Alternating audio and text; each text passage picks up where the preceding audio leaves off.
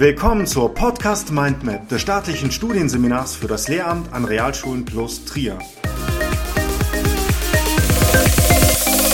Zum Thema Differenzierung. Definitionen, Ebenen und Formen der inneren Differenzierung.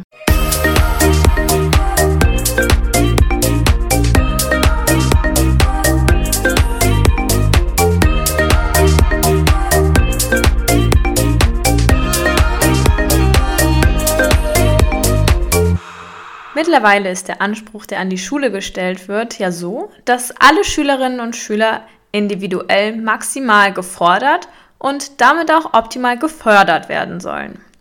Dieser Anstoß rührt nicht zuletzt von den sehr schlecht ausgefallenen internationalen Vergleichsstudien wie zum Beispiel TIMS oder PISA. Die Studien attestierten den deutschen Schulen recht drastische Qualitätsdefizite in Bezug auf die Gestaltung des Unterrichts, aber auch auf den Lernerfolg der Schülerinnen und Schüler. Aus diesem Grund fand seither eine Neuausrichtung des Schulsystems statt, welche einen verstärkten Fokus auf der Selbstorganisation eines jeden Schülers und einer jeden Schülerin legte. Außerdem definiert Schule sich nicht zuletzt durch das Versprechen, die Schülerinnen und Schüler auf die zukünftige Gesellschaft vorzubereiten und ihre eigene Persönlichkeitsentwicklung voranzutreiben und sie bei der Ausbildung dieser zu unterstützen. Dies soll vor allem mit Hilfe der Erziehung zu einem autonomen und selbstständigen Handeln geschehen. Um diese Ziele erreichen zu können und eine optimale Förderung für die Schülerinnen und Schüler zu gewährleisten, wird ein individualisierter Unterricht angestrebt. Doch in der Praxis ist diese Vorstellung allerdings meistens eher schwierig umzusetzen. Daher ist der Begriff der Differenzierung im schulischen Bereich kaum wegzudenken. Während die Individualisierung einen angepassten Unterricht für den einzelnen Schüler oder die einzelne Schülerin verspricht, werden im Sinne der Differenzierung die Lernenden in kleinere Gruppen mit ähnlichen Bedürfnissen zusammengefasst, um diesen somit dann auch gerecht werden zu können. Genau wie bei der Individualisierung sind das individuelle Leistungsvermögen und das Lernverhalten die Grundlage für differenzierende Maßnahmen. Dies ist nicht nur auf der inhaltlichen, sondern auch auf der didaktischen, methodischen, sozialen und organisatorischen Ebene der Fall. Grundsätzlich unterscheidet man die innere und die äußere Differenzierung.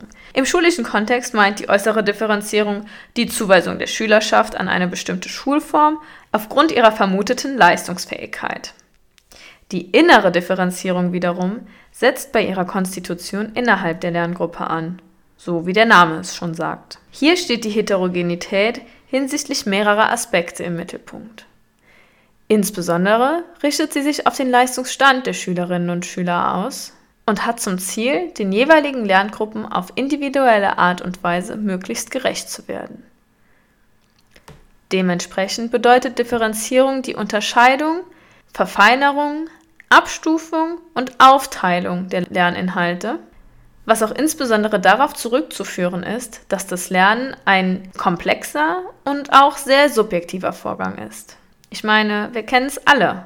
Der eine ist schon zehn Schritte weiter, während man selber etwas noch gar nicht verstanden hat. Diese Verstehensprozesse sind darüber hinaus häufig auch durch externe Faktoren beeinflusst. Zum Beispiel haben sowohl die unterschiedlichen Begabungen als auch das soziale Umfeld eines jeden Individuums Einfluss auf den Lernerfolg. Um auf all diese verschiedenen Bedürfnisse eingehen zu können, ist Differenzierung im Unterricht unabdingbar. Die Art und Weise, wie jeder Mensch am besten lernt, ist in vielen Untersuchungen erforscht worden. Die Ergebnisse all dieser Lernforschungen zeigen, dass wir am besten lernen, je mehr Sinne beteiligt sind. Um es mit den Worten des chinesischen Philosophen Lao Tse zu sagen, sag es mir und ich werde es vergessen. Zeig es mir und ich werde mich daran erinnern Beteilige mich und ich werde es verstehen.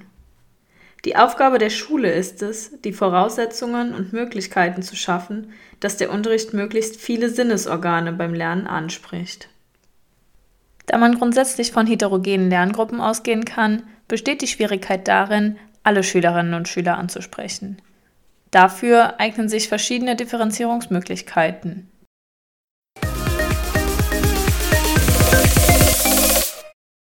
Nun kommen wir zu den drei Säulen der Differenzierung. Individualisierter Unterricht, er ist hauptsächlich von Einzelarbeit geprägt. Dann der kooperative Unterricht mit seinen verschiedenen Formen der Gruppenarbeit, wobei die Lernprozesse innerhalb der Gruppe weitgehend selbst strukturiert werden sollen.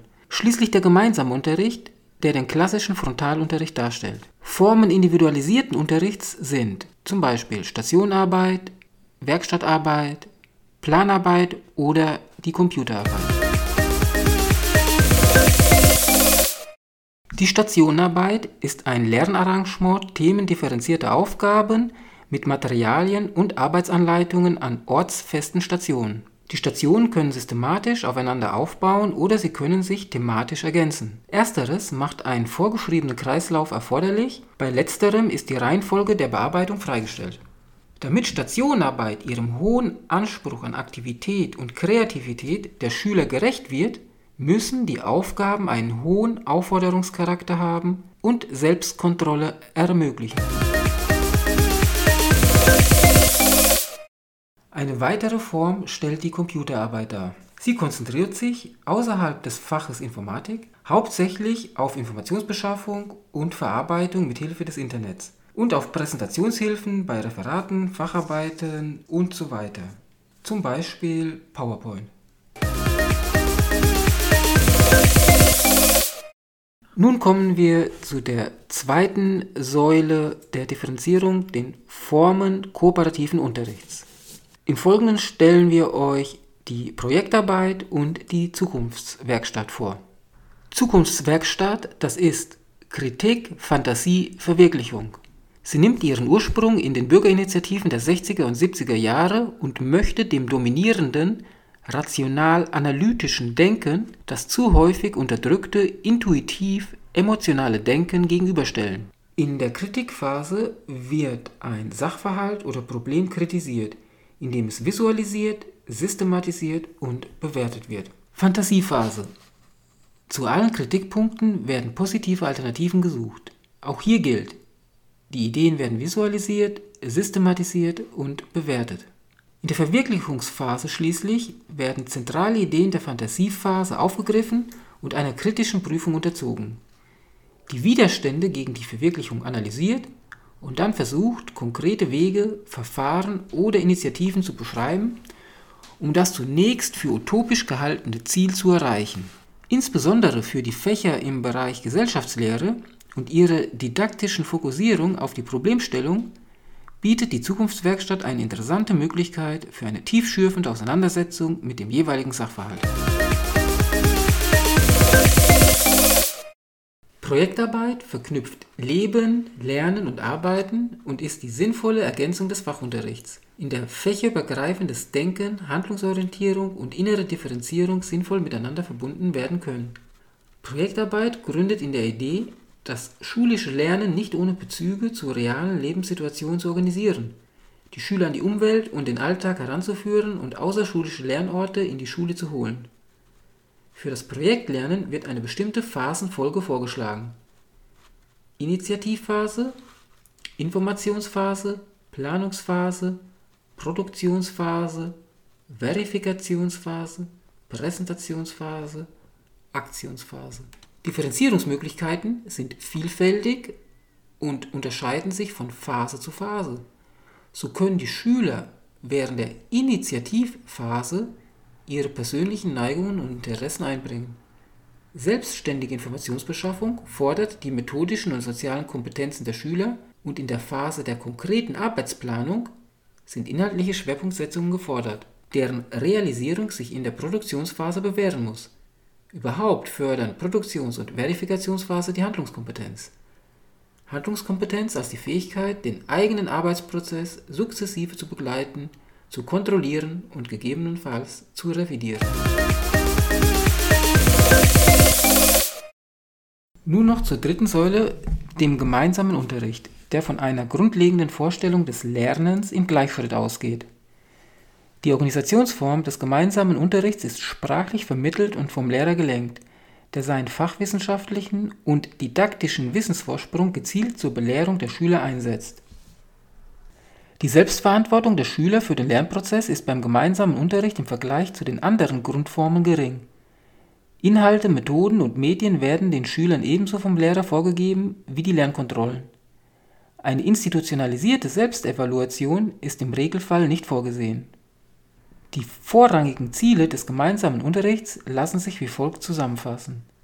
Vermittlung von möglichst effizienten Aneignungsstrategien zur Erlangung von Sachkompetenz, Entwicklung von Gesprächsstrategien und die Einübung in die von außen gesteuerte Leistungsorientierung.